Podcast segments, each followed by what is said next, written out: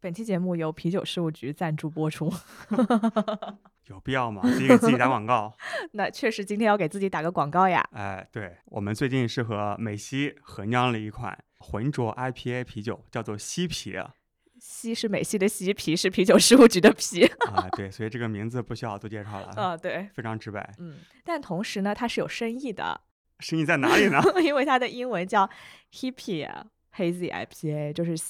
嬉皮士的那个 hippy 对浑浊 IPA，因为我们想要这款酒代表一些反叛，然后创新的一些精神在里面。因为这款酒我们干投了两款酒花，一款是非常经典的西楚酒花，大家可能在过往的很多酒里面都喝过，就是那个比较经典的柑橘的一些爆炸的热带水果的香气。对，然后另外一款呢是一款新型的酒花，叫做 Strata。那这款酒花厉害了，它有几个特点啊？那第一个第一个是贵，贵，对。第二个特点呢，就是它有一些非常独特的香气，会有很多成熟的水果，比如说像蜜瓜啊、桃子啊、草莓的一些风味。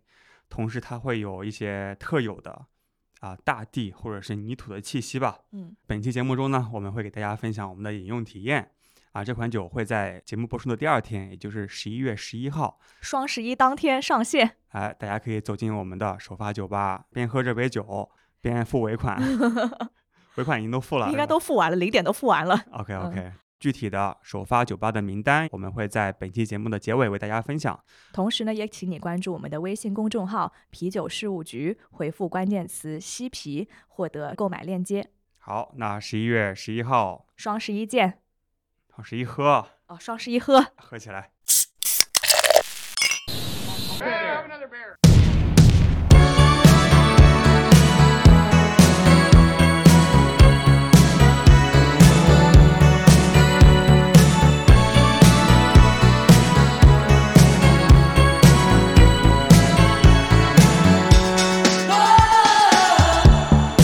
Hello，大家好，这里是啤酒事务局，我是天，我是齐。啊，今天咱们录一期可能略微有点高深的节目，非常干货的一期节目。你干嘛这么像机器人一样？因为是录啤酒教室。可能我打了那…… 哎，对对对，我就在来的路上还在听那个啤酒教室，就讲酵母的那期嘛，想说哎，赶紧再温故而知新一下。啤酒教室是我们比较专业的啤酒知识的培训类的内容嘛，对，所以可能比较干一些。啊，那今天的话，其实咱们想从更加轻松、有趣、普通的爱好者的角度，喜闻乐见的角度，对对，然后聊一聊啤酒的一个非常重要的原料，应该是四大原料之一吧。啤酒的四大原料：水、酵母、麦芽，还有酒花嘛。那咱们今天就专门把酵母给拿出来啊，聊一聊。为什么聊酵母呢？因为之前也听到过一种说法，就是真正的酿酒师其实不是酿酒师那个人，而是。酵母，对，我们也非常感兴趣，了解一下酵母的一些方方面面。那今天我们非常开心，请到了教父实验室的主理人 Justin 来帮我们分享。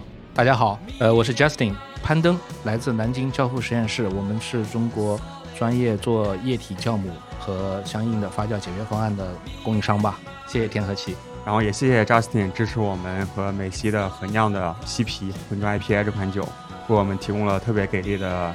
什么项目来着？我们待会儿可以介绍一下。啊，好的好的，先卖个关子。对对对，我们也很荣幸有这个机会能够展示我们酵母的魅力。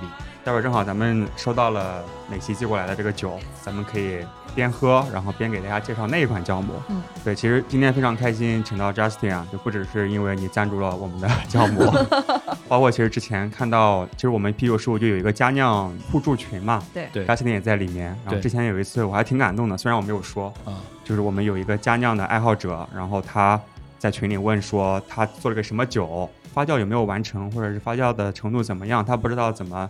去判断它，嗯，对，所以群里有一些老师傅给他指点，说应该怎么怎么判断。然后扎斯林就直接说：“你把你的酒寄过来，我们的实验室给你测一下酵母的什么活性啊之类的。”对，我觉得就特别感动吧，因为真的可能只是一个像我们一样普普通通的家酿爱好者，但是你愿意花这个时间帮他去搞这个事情。对对对，这也是我们教父实验室的定位吧。我觉得不仅仅是一个呃单纯的原料供应商，我们做这个行业以后发现。呃，可能更多的知识分享，甚至于我们的一些资源的开放，可能更有助于这个行业的发展。不管是加量还是商量，我觉得在目前来讲，中国发展的历史都很短。我们尽可能去分享、讨论，啊，把整个行业的认知提升上来。我觉得这是我们目前来讲参与这个行业，我觉得最大的意义。啊，包括之前咱们的啤酒教室那个酵母的那个配图，也是扎斯汀给我的。但是因为很难体现说酵母它到底是怎么配个什么图嘛，而且我们要有版权的图片，我们怎么找都找不到。嗯，然后我就问 Justin，，我说你们有没有这个酵母的图？去实验室拍一啊，个，对，他就对对对他就说你需要什么，我就给你拍一个，就特特别好。对，嗯对的，这个其实也是我们想未来可能展现更多的，呃，怎么样都更生动的、更直接的去把微生物的世界呈现给大家，呃，而不是仅仅是呃喝酒去品味它的这个风味那么简单，可能去更多的了解酒的来龙去脉，我觉得对大家也是个很好的体验。行，那我们今天要不就从头开始盘一盘吧，跟大家介绍一下酵母到底是咋回事儿呢？就是酵母它应用很很广嘛，可以做面包，可以酿酒，可以干嘛呢可以像空铺茶，恐怖茶，对的。嗯，还可以做披萨。今天的 Chris 告诉我的，好，那我那我简单就从学术的层面解释一下吧。啊，对对对是简单来，简单简单，干简单尽可货预警能简单，嗯但肯定大家能够听得懂。首先，酵母呢，它是真菌下面的一个非分类的学术语。其实就是说，酵母本身这个单词儿，它并不是一个学术的说法，它通用一般指的是什么？就是一一切能够发酵糖类的单细胞的真核生物，啊，它都叫酵母。其实酵母在很多行业的都有应用，啊，在造纸啊，在这些石油能源啊，然后在饲料行业啊，那只不过我们呃天天谈的这个酵母，呃或者我强调一下叫酿酒酵母呢，主要是指的是在如果是发酵大麦的，呃小麦的，那么就叫啤酒酵母啊、如果是嗯参与葡萄酒制制作的，那就叫红酒酵母，对吗？啊，那还有这个我们讲的白酒，比如茅台啊，或者是五粮液啊，它叫酒曲。那酒曲的成分里面一定是也是有白酒酵母在里面的。啤酒酵母和这个威士忌酵母其实很接近。那么它们的区别是什么呢？就是威士忌酵母的酒精耐受度很高，因为最终威士忌它要去耐蒸馏啊，酒精度里面也对对对，但它嗯也是它的这个发酵的糖源也是来自于麦汁、那所以说，比如说清酒酵母，它的糖源是米嘛，大米。大米对。那我们把比如说清酒酵母投到麦汁儿里面去，它就是没办法工作，就呃，不一定，嗯嗯、我觉得它肯定会发酵，但是对它能够发酵的那个风味儿，是不是咱们满足的？呃，我觉得有一些做实验的、做创新性的酒厂也做过类似的尝试，啊，但是既然别人把它归为清酒酵母，它一定有它的这个道理和原因，这是一种历史的一个沉淀吧。酿酒酵母的英文叫 Saccharomyces cerevisiae。Saccharomyces 呢，就是拉丁语的，就是吃糖的意思。cerevisiae 呢，就是真菌。两个单词的组合就是我们常规讲的这个酿酒酵母。刚才谈了四大原料，那我们是什么时候认识到这个酵母的存在的呢？几千年前，其，你说？直到那个列文虎克发现了酵母，哎，这个、哦对，啤酒就那个来的路上，酵母那一节课刚补了。OK，实际上就是说人类应用酵母的的确确可能真的有几千年，但是人类并不知道那是酵母干的，他可能认为是上帝的一种恩惠赏赐，对对恩惠啊，只知道他这个按照我这个约定俗成的方法，把固定的原料放在固定的场合，那么它就会产生我想要的酒精。OK，这是以前啊、在就是没有科学的概念之前是这样的。那实际上人类的这个嗯大规模的这个科学科技的认知，其实爆发也距今也就五六百年的这样一个概念哈。那么首先刚才其谈到列文虎克这荷兰人，列文虎克其实呢，他是第一个观测到酵母的人。或者说第一个观测到酵母细胞，就是因为他发明了显微镜。嗯但是列文可克并不知道那个是酵母，他只看到了一个圆球一样的椭圆形的东西。没见过的东西，嗯没错。那么其实真正的定义这个细胞就是酵母菌，并且定义这个细胞干的这个活儿，就是所谓的发酵的人呢，是微生物之父路易斯巴斯德这样一个法国人，我认为是这个微生物学家的这个最牛逼的科学家之一了。他呢，真正的把这个发酵的原理定性为 OK 是这个小细胞酵母细胞干的，并且巴斯德呢，他是对整个微生物界有了这个呃翻天覆地的贡献，所以我们称之为微生物之父啊。所以说，真正的我们认为，呃，我们发现酵母，并且能够去启动对酵母的深入的研究、科学研究，应该是这个叫巴斯德的人。巴氏杀菌也是他发明的。是的，是的，因为巴氏嘛，就姓巴的一个人 巴氏杀菌法。了解啊，所以我一直想，我在我们的公司的这个大堂里面把巴斯德的画像挂在我们的大厅里面啊，我们的鼻祖。那那什么阻止了你呢？你为什么不挂呃，我确实想挂，但是我最近有一个计划，就是我想搬一个新的厂房，更大的。？OK，然后等到到搬过去之后，你可以做一个像，对对，做一个像，然后烧个香，像关公一样是吧？啊，就是烧点酵母，烧 烧酵母，你太残忍了。让他保佑我们。嗯对对，所以我觉得这一段历史，我觉得我们是要是需要了解的，而且能够更有助于我们去理解对啊酵母啊。那下面我还要谈到一个人，就是一八七九年，也就是巴斯德定义发酵的反应存在啊。二十二年以后，丹麦人安比尔克里斯蒂安汉森，他属于一个实验室，叫加士伯实验室。哦，对，哦，汉森呢，他分离纯化了第一株酿酒菌株，后人就把它命名为加士伯酵母。这个其实就是学界公认的第一株拉格酵母，相当于现代酵母的之父也可以就是嗯或者工业酵母。现代酿酒酵母之父，没错没错，它主要是就是说叫分离纯化，这个时候有一个很很重要的动作，其实也是我们实验室每天都在干的事儿。巴斯德呢，他是等于说观测到这个酵母了，是吧？但是那里面一堆酵母，对不对？里面有有这个性状好的，有性状不好的，有健康的有异味的，对吧？，对，那么加士伯的这个呃汉森呢，他就把这个最牛逼的呃这个这个酵母哎给它提出来，然后酵母有一个特点，它可以自我繁殖啊、从此呢，它就能可以保证他们这个工业啤酒的这个稳定健康的去生产。OK，所以听到这里，大家应该听得出来啊，本期节目有嘉士伯赞助，并没有。对，可以可以，再把它发给嘉士伯，对对对对，发给收嘉士伯，发给广告。费。嗯，对所以呢，就是这是整个这个我们对酵母的一个认知的历史。但是我又查了一下历史啊，就是说人类其实真的很牛的，就是在巴斯德还没有定性的时候，其实就已经有酵母产业了。就是我们讲科学、科技其实不太一样的概念的啊。科学是追求事物的本源，科技是一个应用啊，是应用到一个生产里面的。所以说呢，酵母应该讲有一个词儿叫驯化，驯化了的酵母，我们就认为它是正常的、健康的、家养的。那对应没有驯化的酵母有一个词儿，野生对对，很聪明，就是所谓的野酵母，所以也就是我们喝到的野菌。野菌，嗯，OK，一般通常是指这种大自然的存在的，就像所所谓的野菌，其实它没有太大的区别。但是我呢，我这里呢就是简单的就是描述了一下酵母的整个的过程吧，啊，后面我们再展开讲。展开讲 OK，行，感觉信息量非常大。评论区肯定是大家，哎呀，这次又要拿小笔记本了。对，记一记。来，咱们先碰一个，然后好好好的开始展开聊一聊啤酒的酵母。好的，好的，那讲到啤酒酵母啊，大家都应该知道吧？听说过两种酵母，哎，就拉格和艾尔，主要的区别就是因为拉格酵母还有艾尔酵母发酵产生的啤酒嘛。所以咱们先讲讲这两大类的酵母有什么样的区别。这是因为我们看教科书啊，基本上你百度所有的材料讲到我们啤酒的发酵，都有一个上发酵、下发酵。对，然后啊配个那个图片，对对对对对，只是不同的展现形式，就讲的一回事儿。那么上发酵指的就是艾尔酵母，那下发酵指的就是拉格酵母。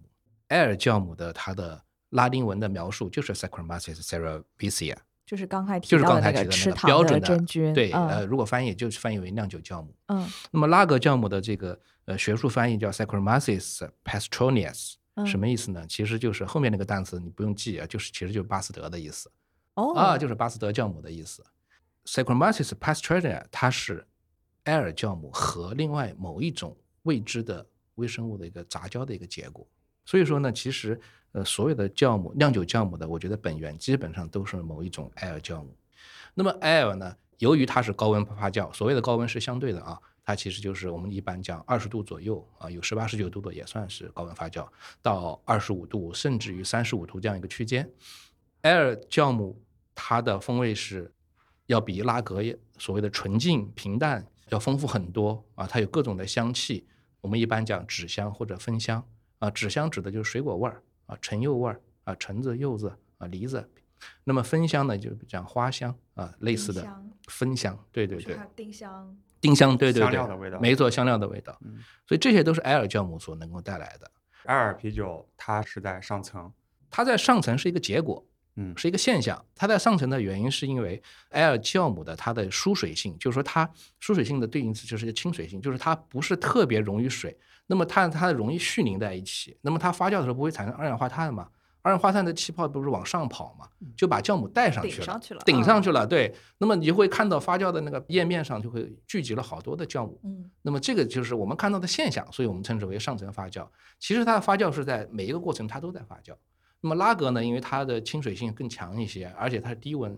那么我们知道，嗯，当你发呃酿酒降温到四度的时候，所有的酵母都会沉到底底部。那么拉格本身它就偏向底部，所以你观察的时候，你结果是这样的。就它没有被二氧化碳顶上去，所对，因它在对下面。因为它亲水性嘛，因为它溶于水嘛，所以它更是分布在酒液内。OK，嗯，对，这是一个上发酵和下发酵的一个解释。对，之前在我们的合作酒吧群里面，应该是有一个新疆的酒吧老板，嗯哼，然后他在提这样一个问题，就是艾尔酵母和拉格酵母在发酵的过程中，其实都是在底部的，只是说最终发酵结束之后，它会被顶到上面，还是说还是还是保持在下面？没错，他大致的理解是对的，嗯。就是说，呃，我们看到的上发酵是一个结果，而不是一个过程，OK，这个很重要。过程是整个的酒业里面都有。没错，我我举个例子啊，嗯我们因为我们的客户很多，呃，我们也支持了很多批次的酿造，经常有有客户会反映这个发酵速度变慢啊，或者说发酵终止，但是没有达到它的这个终点的糖度。那这个时候，我们一般会在排除了其他可能的因素之外呢，我们会询问他，呃，你的酵母你要观察一下它是不是过多的聚集于上层，还是说过多聚集于底部啊？那如果我们会建议它会冲一些二氧化碳啊，或者是使它的酒液能够去混合一下，也是这个目的。OK，对。好，关于拉格酵母、阿尔酵母还有什么想为大家分享的吗？艾尔酵母也可以做出像拉格酵母一样纯净的效果。然后拉格酵母刚刚提到也可以做艾尔是吧？呃，拉格是的，呃，嗯也有一些很牛逼的拉格，呃，像之前天问我一个关于蒸汽拉格的问题，就是类似的啊。所以就是有一些拉格酵母，它可以在高温，就是它不喜欢的环境中，也可以让它强行发酵，对吧？没错，没错，然后也可以酿出来酒。对对对，就是嗯说能讲一些负面的东西吗？啊你说，啊，有一些比如说呃，国内一些比较不良酒厂吧，或者说不是那么追求完美的酒厂吧，它可能为了在比如说夏天增快出酒率，对吧？它就把它发酵温度强行拉高，它用拉格酵母，那么这很显然它的这个新陈代谢会变快，温度高了以后，那么这样的话呢发酵可能你得到酒精度是够了。但是这时候带来的结果是什么呢？可能相应的一些杂味儿啊、高基醇也会多哦啊，这就是一个典型的把拉格酵母强行拉高的一个情况。这个不就是加州蒸汽啤酒的来源吗？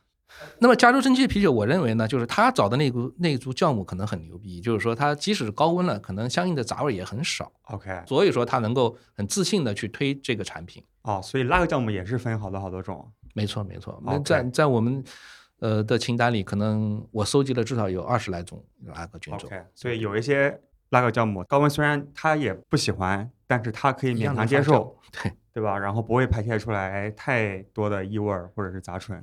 对的，对的，就是说这是微生物界神奇的地方，它不是我们电子世界和零和一啊，它有很多中间态。对 OK，、啊对，只要你消费者接受，我觉得都可以。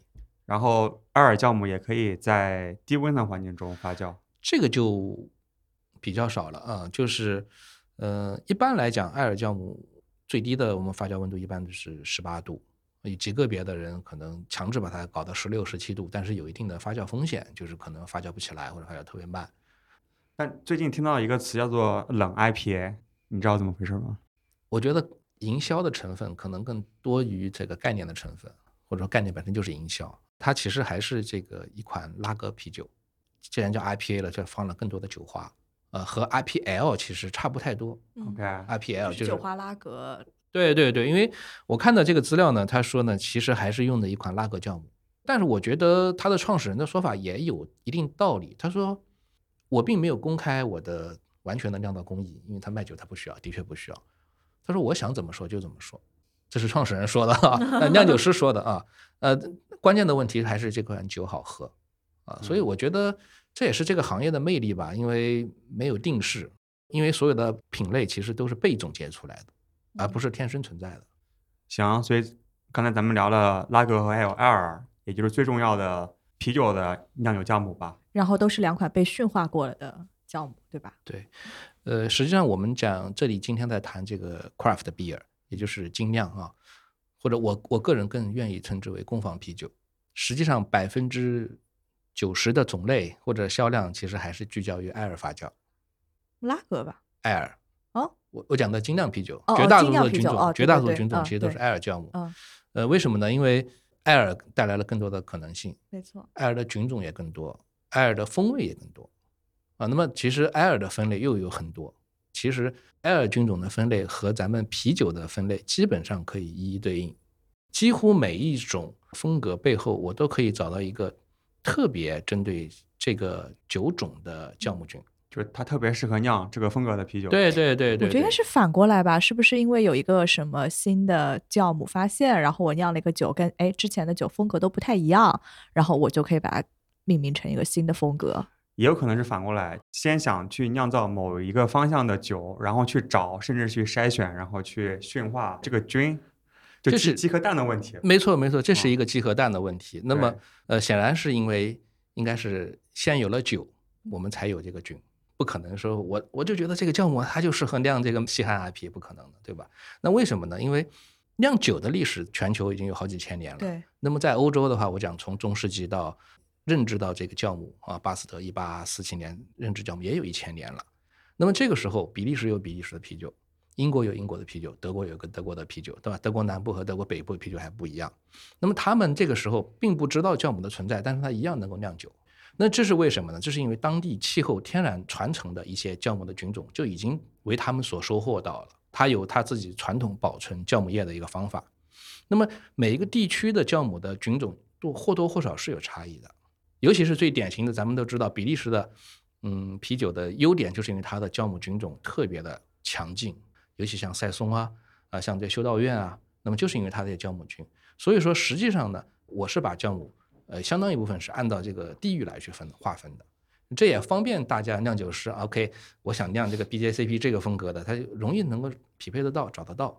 所以说它是，我认为是先有鸡还是先有蛋呢？我觉得是同时存在的，就是这个酵母和这个当地的这个麦芽碰巧某一天结合到一起了，就产生了一款很奇妙的酒。嗯，我有一个猜想啊，但但不知道对不对，就是比如说是先有了这样一个大概这个风格的一个酒，比如说是呃英式 IPA，嗯哼，可能一些花香的，然后纸香的味道很强，但是人们觉得这个味道很好，就想去强调花香啊，嗯把这个水果的味道再增足一些，所以会刻意去找一些哪些酵母更适合，然后会发现某一类的这个酵母非常适合，然后再把里面的一些杂的。捣乱的一些菌种排除掉之后，嗯越来越提纯这个能够贡献花香、纸香味道的这样一个菌，肯定是先有这个酒嘛，然后人们就想去更加强调这个酒中的某一个方向，然后去刻意去找这个菌是什么。呃，我觉我觉得分两块解释啊。嗯当酵母行业商业化以后，那大家就是开始有意识的去为我想要酿的啤酒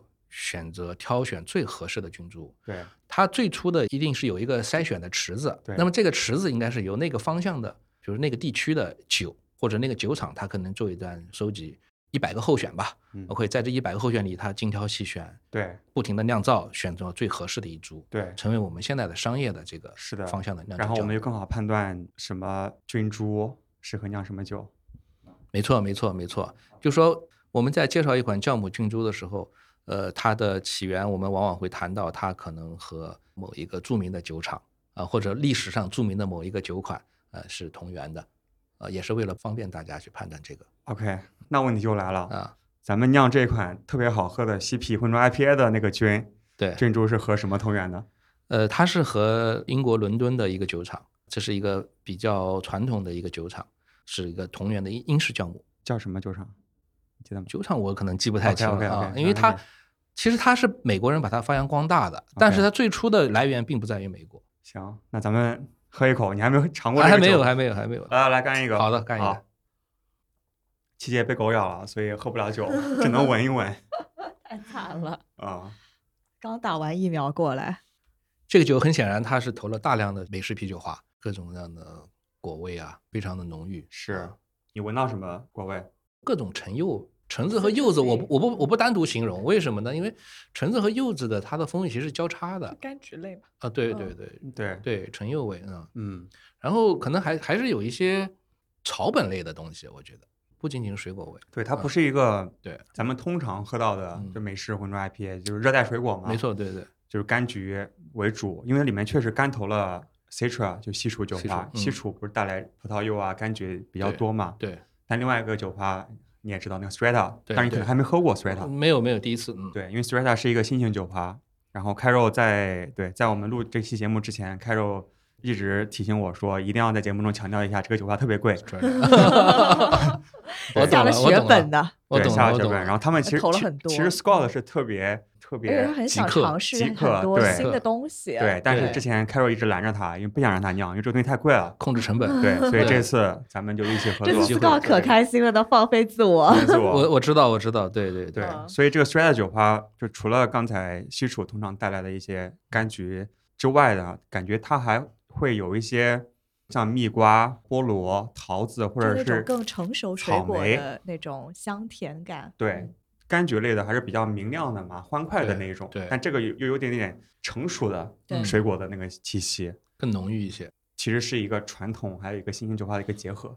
对对对你知道我特别开心，我是礼拜天收到这个酒嘛，然后当时拆快递特别激动，然后不小心那个剪刀就划了那个罐子嘛，然后就一下子漏了一点点出来。，OK，但就一下子哇，一股香气在我房间里面，就就是喷出来了对对对，就真的特别特别香是吧？啊，没有喷出来，就漏了一点点。对对对，那香气特别明显。然后第二天我就被狗咬了，然后我就哎，那你喝过了呀？对我喝了，我就说啊还好前一天喝了呀喝了，对，对，刚才那我就多多聊一句，刚才谈到这个酵母啊，啊，啊，好，就酵母呢，它本身它本职工作产生酒精，它一个副业嗯，副业呢其实就是产生各种各样的附附属香气啊，脂类啊、香风味啊。像在浑浊 IPA 这个对酵母的要求就比较高啊。刚才我们谈到了橙柚味啊、蜜瓜味儿啊啊，它是有一个这个把香气放大的一个作用。和固化的这个作用，酵母的这个生物化学反应呢，它可以把一些嗯脂类啊、烃类啊，可以和尤其啤酒花里面的一些物质啊，成形成一种无机化合物。那么这样的一个化合物呢，使我们整个酒呢，一方面它这个酒体浑浊是有一些贡献度的啊，另一方面就是这个香气。实际上，所有的香气物质都有一个分子式是可以对应的啊，无非就是不同的酚、酯、烃啊、烯啊这样的一些有机物。所以说呢，这个酵母它牛逼之处在于它的呃这个发酵反应其实是一个黑盒，哦，就它就在里面各种乱剪对断，然后各种排列组合，把东西搞在一起。对你并不知道，我也不能完全的去了解它里面是怎么做的啊，但是它可以结果，就这个输入可以得到这个输出。哎，那这样子说的话，比如说咱们喝到这里面柑橘类的香气，嗯，之前我以为只是说它比较近似于柑橘，但是你刚才说的话，其实它如果真的是非常像柑橘的话，那它很可能和柑橘的香气是同一一类物质分子。没错没错，这是这是一定的，对啊，就是就一定的不存在两个不同的分子式的物质闻起来是类似的味道。不存在。我举个例子啊，香蕉味儿，你知道它分子式是什么吗？不知道乙酸异物酯。哦哦，乙酸异物质我们世纪有的，但是我以为只是模拟香蕉味儿，但是嗯不知道香蕉味儿就是这个这个呃物质。基基本上是也就是说，种的香蕉出来的那个香蕉味儿就是这个。那当然乙酸异物质，那是当然那是当然的嗯啊。OK，长知识了。对，我们这款酒用的是什么酵母呢？哦，刚已经讲完了，就是那个了了不起的酒厂的、对对对，啊就是一款英式酵母对。GFA，就我们公司的型号是 JFA 一零三七，那么它有很多同源的。商业机密都爆出来了。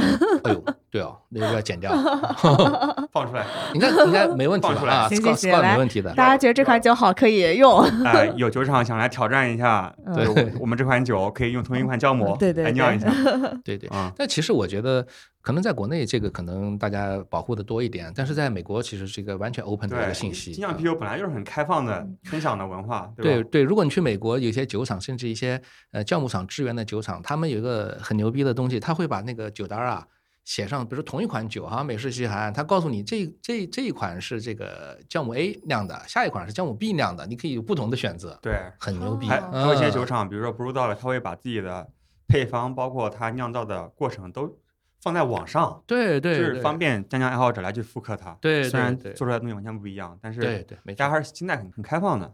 对对，因为你其实你很多，首先你人就不一样。对，然后你的设备也不一样，嗯你的自然环境也不一样，你怎么能说一个 recipe 就是一个纸面上的订单就能够做的一模一样呢？咱们回来说这个酒，差了啊咱们今天是西皮的广告节目，啊，OK OK，对，还有一个就是这个，其实我刚才谈到的浑浊嘛，对吧？嗯浑浊在这个定义里面呢，呃，要么叫 New England IPA，就是新英格兰 IPA，这是从地域来界定的；还有一种就是它的状态，就是 Hazy IPA，就是浑浊 IPA，就是它的一种朦胧感。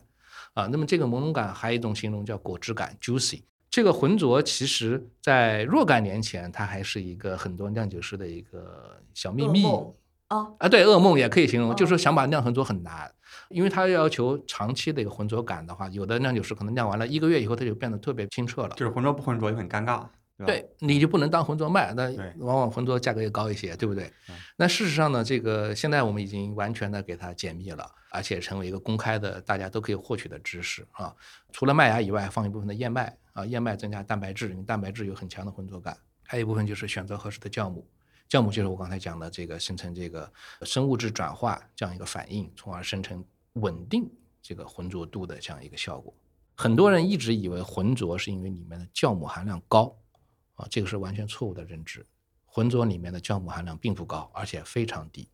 啊，我们提供的这款酵母，而且它的絮凝性还很高，也就是说它本身就容易沉底。OK，对，所以浑浊的这个物质就是阻挡光线的这个物质是蛋白质在里面。蛋白质更多，OK，对对对，主要是蛋白质更多。那这款酵母还有什么特性？还有就是它的香气。我们讲一款好的浑浊，基本上首先外观你要浑浊，喝起来要香气，喝起来呢香气是比较爆炸，然后但是口感又不是那么苦。这个呢是跟酒花有点相关了。那么它就是你的酒花的投放方式，酒花呢要大量的干投，但是理论上来讲，大量的酒花你不就苦了吗？但为什么又不苦呢？那是因为它的投的这个阶段步骤是在于这个后端啊，或甚至于是末道，就是你已经是发酵完了。对，所以说这是一个呃浑浊 IPA 是考验一款酿酒师的一个综合素质以及对原料掌控的一个最好的一个品类。所以这个酵母就通常情况下就是被用于酿浑浊 IPA，对吧？呃，目前来讲呢，就是我们会把它当做浑浊酵母卖，但是事实上它还有其他的用途，也很牛。这个 GFA 幺零三七，它也是一款非常棒的世涛酵母。哦，它的有点大感觉。哦对对对，那其实也没有那么夸张，因为英式酵母这个它追求的本身的这些香气，它本身就是可以去带来。那么世涛的话呢，天生觉得世涛是比较偏苦的，对不对？但是又有很多把世涛发扬光大的，比如香草世涛、奶油世涛等等的，对吧？那这就需要一些香气来补充，对吧？那这个时候呢，你这款酵母呢就能够呃结合的比较好。每一家啤酒厂它酿造的酵母，它是可以一款酵母酿多种风格的，这也有助于它控制它的成本。啊，我们有一个核心酵母的概念啊，实际上，比如说这个酒厂它酿十五款酒啊，它因为种种原因，它要多种多样，它可能只核心只用三到四种酵母，每种酵母都呃承担不同的角色，这也是有可能的啊，因为它是一个有很多的变量可以改变嘛。这个呢，我觉得就是一个比较成熟酒厂，它对酵母驯化管理的这样一个一个经验了。我也是之前在录节目之前听 Justin 讲，我才知道原来酵母是可以回收再利用的，嗯，对对对，还能对酿好几批呢。对这个，对我们酵母工厂来讲，其实也很痛苦，对吧？因为你回收再利用，就意味着购少卖买的频次对，呃少卖了很多啊，不嗯是一点半 点，是一个数量级的差别。但是我们仔细思考了一下，我觉得这个信息一定要分享嗯，而且我们甚至于主动的去教会大家去使用。只要你使用我的酵母，你不管你怎么用，坚持用，你回收都行。行业要健康，首先是成本是要控制很很重要的啊。那么怎么样的一个合理的，即使是回收它还能保持风味不变，呃，那么是一个必备的一个技术。那么在国外呢，我们把酵母管理是单独是评估一个酒厂的这个优劣的一个客观的一个一个评估评评判项。嗯对对对，那这也和他的这个酿酒师的水平以及他这个团队支撑不支撑有关。完整的酵母管理，你可能包括菌种的保藏，然后菌种的逐级的扩培，然后菌种的回收都包括。但是这样对酒厂的要求太多了啊！你的投入啊，你对人员的这个投入都都特别高。像液体酵母公司呢，就相当于把前端我们给做了，就是把酵母的菌种保藏、分离以及逐级扩培都给它做了。那么我们希望客户呢，就是使用了我们的酵母以后呢，呃，虽然开始贵了一点儿，但是它多次回收以后，它的综合性价成本比高，嗯，对，就性价比非常高。嗯你减少酵母成管理的这个成本，但是提升酵母管理的质量，这样是一个成熟行业我觉得应该具备的这样一种分工协作。所以你们现在是只做液体酵母？目前是的，液体酵母和固体固体酵母，对吧？对对对，应该没有气体酵母吧？没有啊，那那它它是它是一个生物啊，生物怎么能把它气化呢？OK，哦哦哦哦，对对对，对啊，所以固体和液体的酵母有啥区别？呃，其实区别还是比较大的。首先，它的固体酵母和液体酵母是呃包装和运输形式的区别。呃，固体固体酵母呢是的前道其实是一个呃跟我们液体酵母生产是很相似的。呃，但是呃为什么有固体酵母的存在呢？是因为以前我们的运输方式和存储方式决定了我不可能所有的东西都冷链运输，而且我要运输的距离可能很长，对吧？从呃一个国家运到另外一个国家，从中国的北部运到中国的南部，可能你以前开车或者都要很长的距离。那这个时候你把它脱水，然后冻干，那么就可以长期的保存，而且能够降低它的运输的成本。这是最初咱们固体酵母存在的一个理由、一个原因。但是这样也就带来了一个弊端呢，就是说你可以选择的菌种种类就比较少。呃，就好像这个咱们人一样，不是每一个呃人经过这个速冻以后，你都能恢复意识，对吧？都能恢复清醒的理智，然后去去正常的干活的。应该人都不可以被人不可以速冻。但是我知道鱼是可以的，OK，嗯，你知道吗？哦就是我我曾经在一个展会上看到，他把鱼速冻了以后，然后冻半个小时以后，那已经成一个鱼鱼冻了啊，冰块儿，你给它再回温以后，它可以再游，哇是可以的。我觉得人未来也是可以的。啊，这是是生命科学正在研究的事情。然后呢，就是讲到酵母，那酵母是可以的，因为酵母嗯它低等生物，越是低等生物它越强大。我们以前做酵母考古的时候，就有中国不是中国古代的某个陶罐里发现了一个可能是啤酒的残骸，然后从里面提取酵母，然后就在酿造。那个酵母还真是就是几千年以前的一个酵母细胞。所以同样的道理，我们就可以做干粉。但是问题就是在于，嗯，这样一个系列过程呢，就不是每一个菌种它都能够完全的表现，而且你为了去保证这个菌种的活力，你可能去加一些添加剂啊，或者加一些其他的营养物质去去使酵母保活，啊，就是复活的时候能保证一个正常的工作状态。那我们液体酵母呢，在这方面呢，相当于就没有那么复杂，啊，我的嗯成本高是高在它的运输成本，啊，保藏成本、培养成本。所以就是固体酵母，它在变成那个固体颗粒的时候，它是属于休眠状态。肯定是休眠了但是它我觉得比休眠可能还更严重一些，因为它已经完全脱水了，哦，就三体人的状态变成可能有可能就是，呃，我觉得你可以理解为一种完全沉睡的状态，而且还比沉睡还 OK，相相当于什么？相当于那个充气娃娃，你把那个气给它拨了，它已经瘪了，但是你把它气再充上去，它又是成为一个不是你这样一说，感觉更像三体人，啊，那那差不多应该是这样的 就。三体人的脱水状态。但是可能在保存的过程中，很多三体人就就是身上就戳了个洞啊，或者什么，没错，就会有很多损失，没错不。是百分之百的人都可以复活一个不恰当的比方哈，就是一个葡萄，啊。葡萄和葡萄干的区别。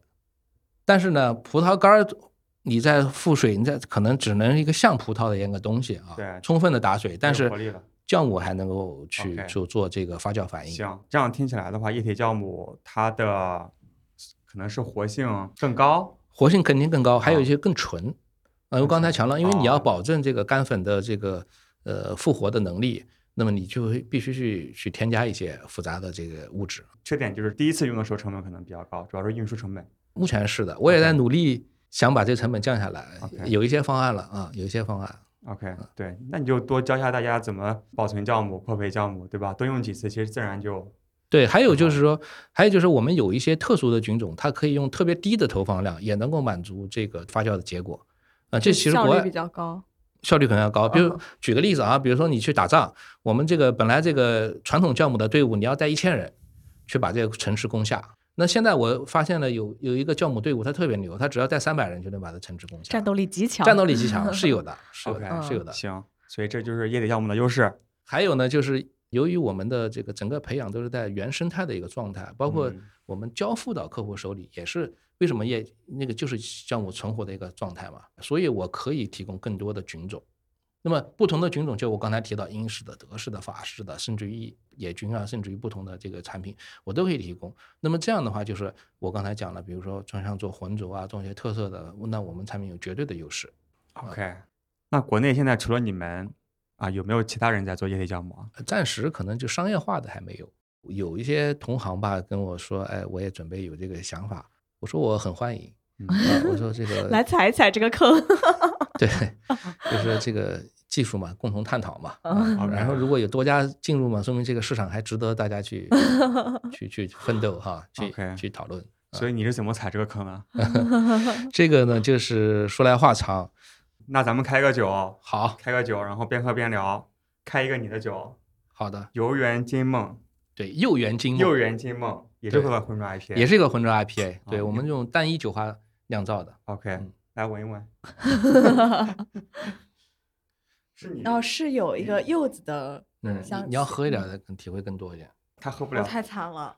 喝进去感觉还行，还是可以的。这个酒是你们在是你们自己代工的吗？还是在梦想酿造代工的，哦在安徽宿州代工。OK，我还以为是你们合酿的一个酒款。开始是合酿的，OK，然后后来我们就当时做的效果特别好嘛，我们就做了两批，第二批、第三批都是我们自己去销售的。OK，合酿是和谁合酿？呃，梦想酿造，然后还有 Gavin，就是现在猫员外的主酿员外，OK。啊，然后还有 Yakima Chief，就雅基玛啤酒花厂的代表啊 OK，还这个是有重重量麦芽啊。哦，这个这个单一感觉就是原料厂商的 Talis，对对对。Party，嗯，Talis 是什么？，Talis 酒花的名字在塔，他们叫翻译叫叫塔塔卢斯吧，塔卢斯，有点像那个哦啊，对，就只用这款酒花。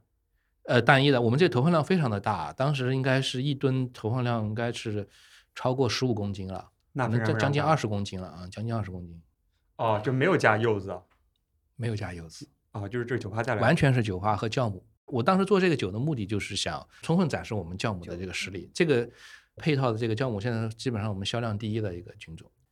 好，喝了你的酒，那聊聊你的故事啊。怎么踩了这个坑？呃呃，首先因为我可能个人经历吧，就是在在做啤酒之前，大部分时间也在国外工作，是在华为。对对对，前后接近十年吧，这个时间确实有点长。一方面呢，在华为工作呢，呃，获得了很多，也学习到很多，呃，但是它毕竟是一个很大的一个集体，实际上每个人的贡献度很有限，啊、所以到了一定的年龄呢，可能想更多的去做一些自己想做的事情，也验证一些自己的想法。第二呢，就是呃，我觉得国外跑的时间越长，我越觉得更多的机会在中国，而且我是中国人啊、我就是南京人，所以回到了南京吧，啊，嗯这是一个比较朴素的想法。你之前在哪个国家？呃，我在意大利待了一年，然后法国巴黎待了五年，然后南非待了两年。所以你当时在华为是做了很多的职位，华为主要是做市场营销和销售。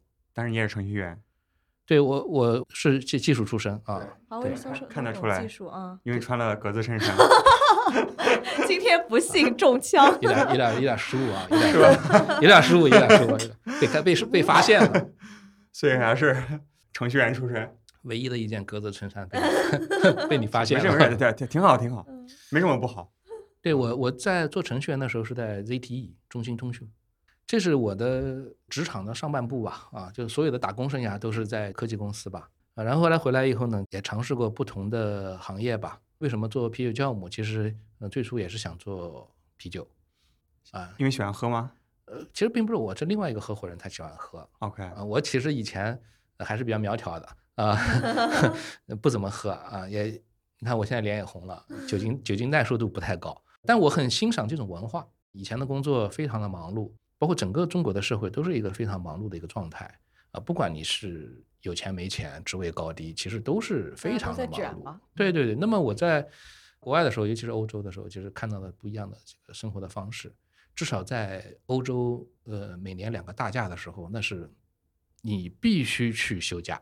嗯比如说我在意大利的时候，那时候是 office 要 close，就是你必须是关门的，嗯你加班也没法加。那这个时候你干嘛呢？你只能出去玩，华为也是这样吗？必须的，必须的。啊，呃，非常国际化公司，你要遵守当地的法律的，对不对啊？啊，那我们的本地员工都休假了，那我中国人还在那加班，不是嗯对，不合适嘛，对吧？我其实对啤酒文化特别感兴趣就是说我虽然不怎么能喝酒，那我觉得这样一个呃消费的场场景，尤其这个小酒馆，这法国的小酒馆是非常多的。它当然有的是喝红酒，有的是喝啤酒啊。我认为这样一个小酒馆，这样社交场所在中国其实是缺失的。倒回到一百年前，孔乙己的时代，其实中国是有小酒馆的。孔乙己那么贫穷的一个人，对吧？几乎是穷困潦倒，他依旧有有了三两文，他要去绍兴的小酒馆去打酒喝一喝。我差点就是说起的老家，啊其啊是吗？是绍兴的吗？没有，我老家温州的，他老把我啊记成绍兴那我觉得这样一种状态很好啊，包括以前老舍写的茶馆文化，其实也是一样的。那为什么中国现在这个世界经济体已经排第二了，对吧？还是这样一种呃所谓的内卷？我特别不喜欢这个词，我觉得这卷是自己给自己带来的。我个人认为啊，部分啊，呃，你可以不卷，对吧？你可以有另外一种态度啊，或一种换一个思维。嗯，但我觉得卷它的本质并不是说我想卷，而是因为你你被身边的人在这样的一个环境下，我没办法，我也只能被卷。那所以就是说，呃，首先当我不想卷的时候，现在问题来了，你连场所都没有没解决方案？对你去哪儿去对 enjoy 是吧？你去哪儿去享受，对不对？嗯，那我能做什么？其实当时的想法是开个小酒馆啊，多开几家是不是很后悔没有开啊，没有没有做了没有酵母？啊，没有，这这个是有一个过心路历程的嗯啊。呃，以后有机会还是想开，还想开，嗯。但是我这个时候就发现去酿酒，对吧？那么酿酒的时候，当时我跟我美国的同学，我们去讨论怎么样能够把酒酿好，因为你小酒馆的核心竞争力难道不是酒吗？对吧？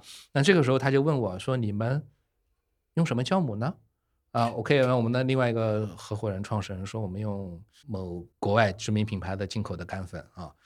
然后我的那个美国同学就说很奇怪，他说不对吧？我说我，他说他在美国，因为美国是经常啤酒大国嘛，他说用的都是液体酵母，然后在国内买不到吗？我们说还真买不到。然后看了一下，唯一可能的选择就是买进口代理商的一个美国的进口叫怀特实验室。然后这个，那我们就，那他就觉得这个，哎，这个是他是医学博士嘛，但其实是微生物领域的。他说，哎，这个事情我们可以研究一下。那我们就研究了，结果发现了一个，当时觉得很兴奋啊，就说这是一个蓝海，或者是一个说哎，国内竟然没有液体酵母因。为他是这个专业的，而且他对这个行业非常熟悉，因为他有同事朋友也是在做这个事情，说那我们可不可以尝试一下做一下这个业务？我们就觉得想尝试去做一下。那是几年前啊三年前，三年前了二零一八年中，？OK，嗯所以这三年下来还是个蓝海，说明了什么？他没有人做是有道理的，很难。对，啊很难。这是，所以我我一直是可能是呃尽量媒体以外的第三方的一个我们一个媒体，我会有很多我们的自己的文章，我也发过我自己的市场的调查报告，因为我原来就是做市场营销的嘛，对，我们有一个市场洞察的一个部分，整个市场现在的这个格局和空间呢，也远远没有爆发开。我觉得最最简单的理想呢，就是每一个二线城市都应该有那么几家五千吨规模的酒厂，这是一个最基本的一个要求，你这个理想有点高。不高。我是说，目前来看还是需要有一些时间的发展，因为我们过去一年多，中国一线酒厂咱们也聊了七七八八嘛。，对对我发现可能是五百吨是一个坎儿，对，一千吨以上已经是相当大的了。所以离你刚才的一个期待还是差一点儿。呃，从商业考量来讲的话，必须做到我刚才讲的这个规模，对行业来说才有真正的这个决定性的突破。嗯啊，因为我们呃，不管是投资人还是消费者，可能直观都感觉经常是所谓的风口啊，或者是怎样怎样。但实际上，你说五百吨，五百吨是什么概念啊？这个一吨酒，如果你卖两万，全部卖掉，其实两万三万就是一个上限，也就一千万。对啊，一年你忙活了就就你的销售销售收入才一千万，还有七八个人在这忙活，你能分得多少钱？你如何才能够投入更多的精力去把你的行业做好？对的，这是不够的。对，所以需要整个市场变得更大，所有人，包括包括我们，包括交付，对对吧？咱们才有更多事情可以做。我有很多客户，呃，有的客户经常是买着买着就消失了。其实我内心是很受挫的啊，是我们产品不好还是怎么着？呃，和往往发现他是转型了，做不下去了，或者种种原因吧，或者没有达到他的预期吧，这样的情况很多。再分享一个数据，比如说设备厂商，他们的每年的这个二手设备回收的量是他前一年销售的新产品的一半。OK，我可能还说少了。这样一个状态是谁造成的呢？我觉得是首先我们要回归产品的本质，你把你的酒做好，再谈其他的，对吧？还有一个就是经营本身跟精酿啤酒这行业也没有关系。什么叫经营？经营就是说你的人财物的管理啊，你人要全心的投入，你的财务控制，你不能是呃一味的去追求低价，也你的物、你的产品，你质量要好。很多人他觉直觉觉得这个酒有点一本万利的意思，其实绝对没有这么高。当你遇到困难以后，你就放弃了吗？还是说你要去突破自己，更去努力，更多的去学习，去理解这个市场？嗯我觉得，呃，像啤酒事务局之前采访了很多的这个品牌酒厂，我全基本全部都听了。我觉得基本上啤酒事务局的能来上节目的这些一帮人吧，一帮这个公司吧，我觉得是至少是态度是非常认真的。可能也是幸存者偏差，因为嗯他如果轻易放弃了，他可能也留不到现在，我们也没有机会认识他们，没错，没错，没错。所以，然后刚才听 Justin 讲，可能听起来有点鸡汤，但我觉得是挺对的一些价值观或者看待事情的方法，我觉得还是挺感触的。因为之前我在大疆，大疆的老板其实还是挺啊、崇尚华为的，OK，然后咱们都是有这样的一种遇到问题解决问题，别人没做过的事情，咱们为什么不能做的这样一种态度。其实精酿行业也是特别缺这样的一个，当然是缺时间了。同时的话，也是需要大家有这种克服困难的勇气，咱们迎难而上，多坚持一段时间。时间的确太短了。呃，一款产品从从无到有，从不成熟到成熟，从小批量到大批量，都是有这个过程的。呃，美国第一家精酿的这个液体酵母公司出现是在一九八五年、八六年，到现在已经三十几三十几年了。那我们才三年，我觉得呢，当紧迫感要有，但是呢，也要有一种耐得住寂寞的这种心态吧。其实所有行业都是这样的，嗯，快钱，至少我觉得我没有那个运气去挣，我也不想去挣。是啊，毕竟还是个啤酒行业，在科技行业里面，可能做出来一个科技产品，可以快速的、迅速的迅速的迭代发展，。对，就一年，只要你有投入，你花多少广告的投放，你可以有几百万、上千万的用户是可能的。对，但在咱们这个行业是需要慢慢来，让大家去逐渐的改变对啤酒的一些认知，有这个市场需求之后，才会有更多的生产，才会有大家对各种原材料的需求。对我，我觉得我就特别认可天讲的这个东西，而且这是个必然的过程，也是一个客观的规律。比如说，我们谈到匠人精神的时候，看到日本的这些宣传片啊，比如寿司大师啊，或者什么什么鳗鱼大师，都是很崇拜的。为什么到我们自己做事的时候，就觉得你必须他妈的一年要这个做的翻十倍啊，两年翻一百倍，你才是一个成功的企业？我觉得这个状态就不对。我觉得现在就是真的确实很难耐得住性子去磨这些东西。对对对，因为我可能因为我年龄稍微大一些啊，我七零后，呃，我们做酵母，我要验证一款菌种，呃，即使是一个成熟的菌种，我自己去做多批次的稳定生产，然后就酿造再投放市场，至少是三到六个月时间。就每一款酵母，对，这是我投放到市场上哦，然后市场上还有给我反馈，那么市场客户买了我的酵母去酿，至少有一个月时间吧。对，那么这个反如果出一点问题，我要去反馈回去，我们去讨论。所以我们为什么到第三年现在才能够大家能够知道我哈，能够觉得我们产品可用，或者说其实这个时间你是绕不过去的。那不可否认，我们前面是有弯路的，但我已经很努力了。啤酒行业之所以有一个精酿行业的独立或者是存在，就是因为有很多非啤酒行业的人往这个行业去贡献了自己的不一样的想法、状态和资源。才带来了啤酒的多姿多彩。这个其实看佳酿，看咱们所有的嘉宾，比如说咱们今天喝的这个美西的这个创始人 Scott，嗯，我知道他原来就是做芯片的，对啊嗯，你们同行，美国的一个芯片工程师，对吧？对，几乎没有一个人说他天生就是酿酒专业的，因为中国酿酒专业也没几个人，很少你听说有这个传统五大啤酒厂出来做精酿做的特别品牌的吧？我不知道你们有没有采访到，几乎没有，非常少，非常少。因为他们要强调的点不一样。这正是我们这帮人存在的意义，也是我们给这个行业的贡献。我讲几个数据，就是你知道华为二零二零年的营业收入是八千九百一十四亿，整个啤酒行业啊，传统啤酒加精酿啤酒去年的营收收入是多少吗？整个行业六千多亿啊，实际上只有一千五百亿你是什么人民币啊？人民币。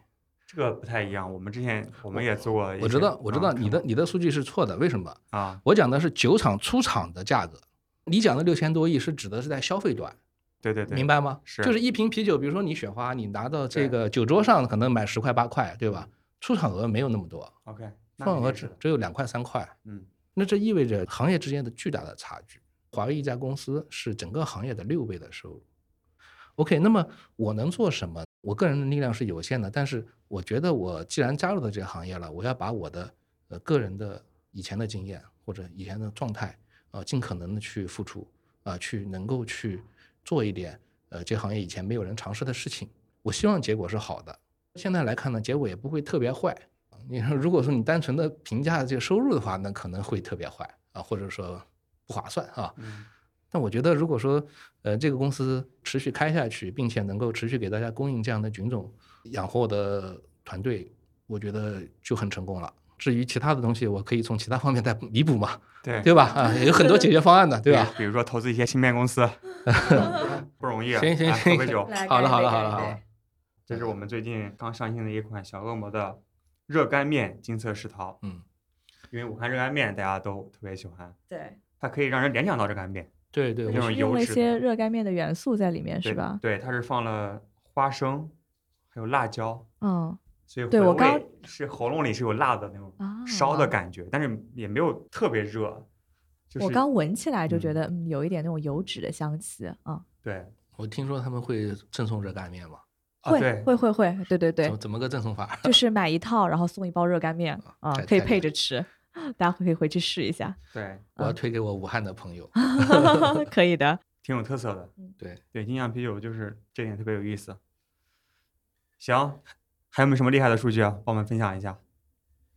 没有了，就是但是呢，就是说反过来想，就是说这个行业，但是，但是很 重要，重点对来了，嗯其实市场空间非常大。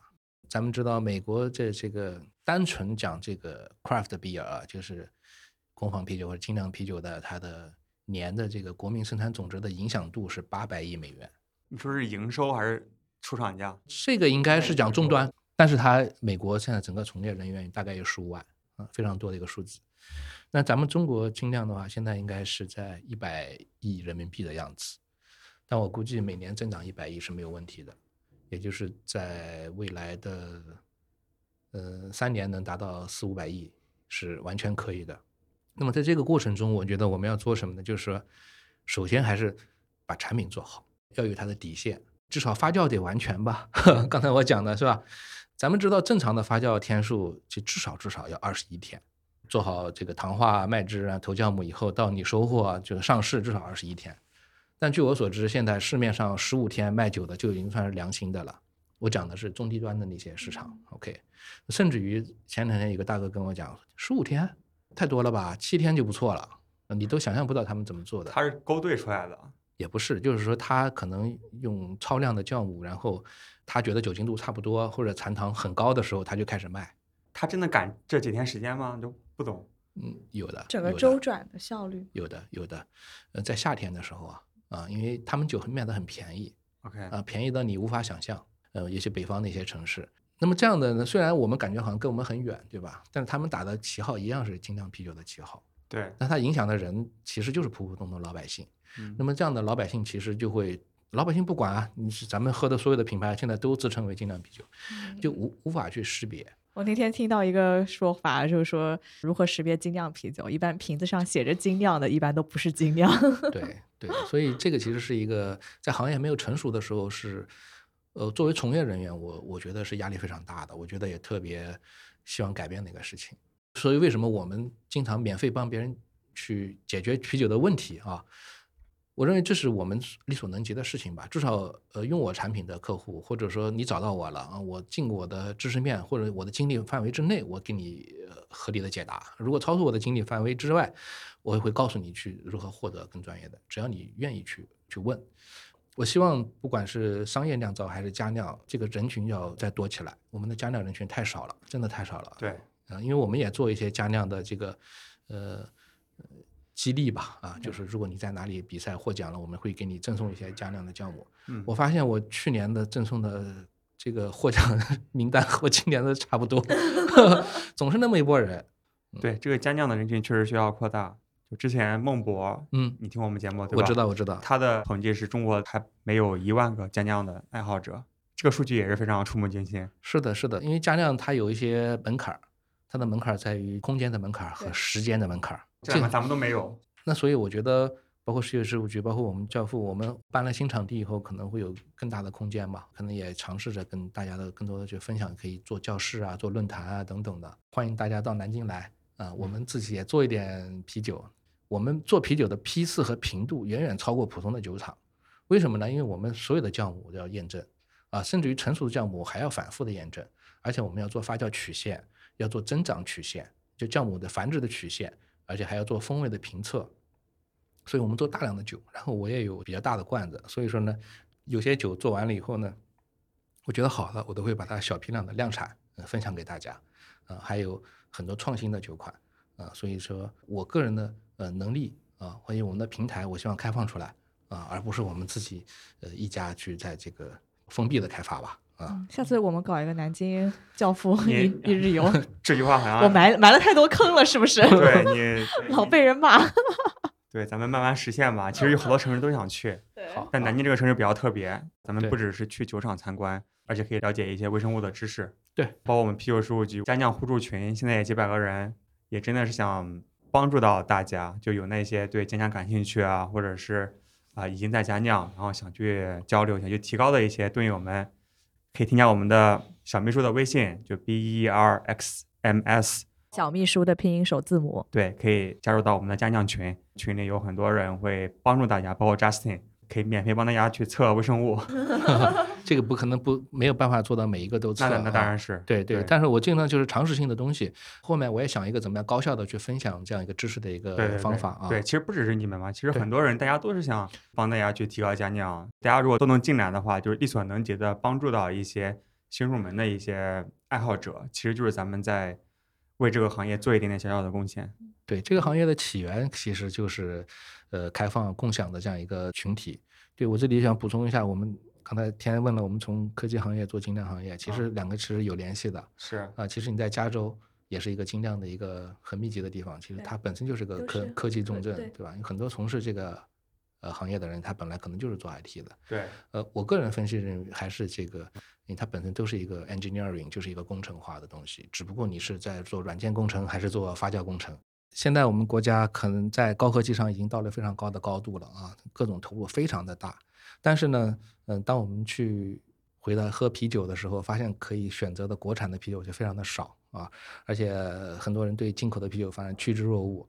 其实我觉得其实有点遗憾啊，因为尤其啤酒这个行业是完全有能力去复刻，甚至于做出更好的品质的。啤酒很注重新鲜度，我们完全可以去做出呃更好的、更新鲜的啤酒。我觉得这是我们一些呃从业人员的一个基本的责任，也是对自己的一个要求。我觉得高科技行业有很多专家、很多有钱的人去投资，我就 OK，我们就不要去掺和了，对吧？咱们就把自己的力所能及的精力和资源，就把呃切切实实的民生的这个事情做好，我觉得就很好。哎，你不是也投资了一个芯片公司吗？哎，这个就是很以以前的事情了 啊，对，这以前的事情了，这个小股东而已。对，但我我的全部的精力还是在做啤酒酵母上。一起努力吧。好的，好的好的，好的，谢谢 Justin 谢谢好的 Justin，谢谢，谢谢，谢。谢。那节目的最后，咱们请 Justin 帮我们分享一首歌。好，最后我分享一首歌叫《Let's Talk About Love》，嗯、其实是 Celine Dion 的以前一首很著名的一首老歌。但这首歌呢，版本不是 Celine Dion 唱的，是一个法国歌手唱的，所以前半段是法语，后半段是英语。这首歌其实就两个歌手在聊天，我觉得非常适合推荐给很多的精酿酒吧去播放啊，因为呃，不管是作为客户跟 bartender 聊天，还是两个朋友之间聊聊天，不管是谈起爱情，还是友情，还是还是酵母，酵母、理想、酿造 技术，嗯，都应该是一个很放松的一个状态。我觉得精酿酒吧是最适合我们去 talk about love 的地方。好，谢谢。好的，好好，那我们来听一下。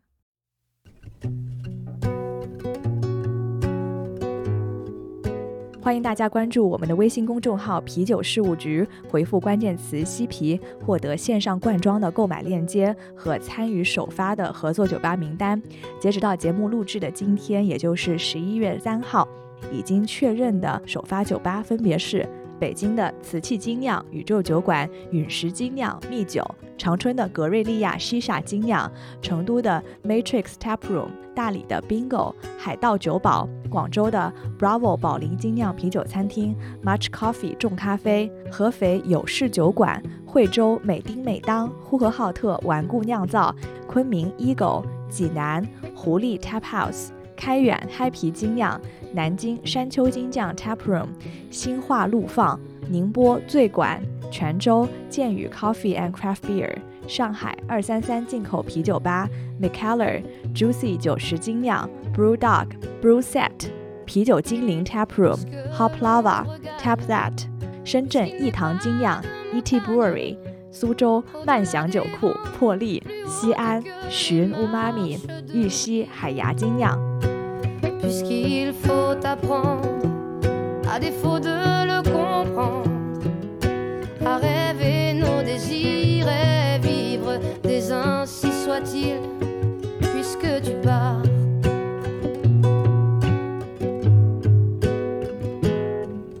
From the laughter of a child to the tears of a grown man, there's a thread that runs right through us and it helps us understand.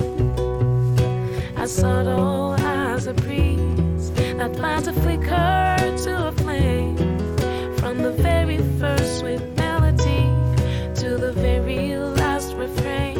talk about love.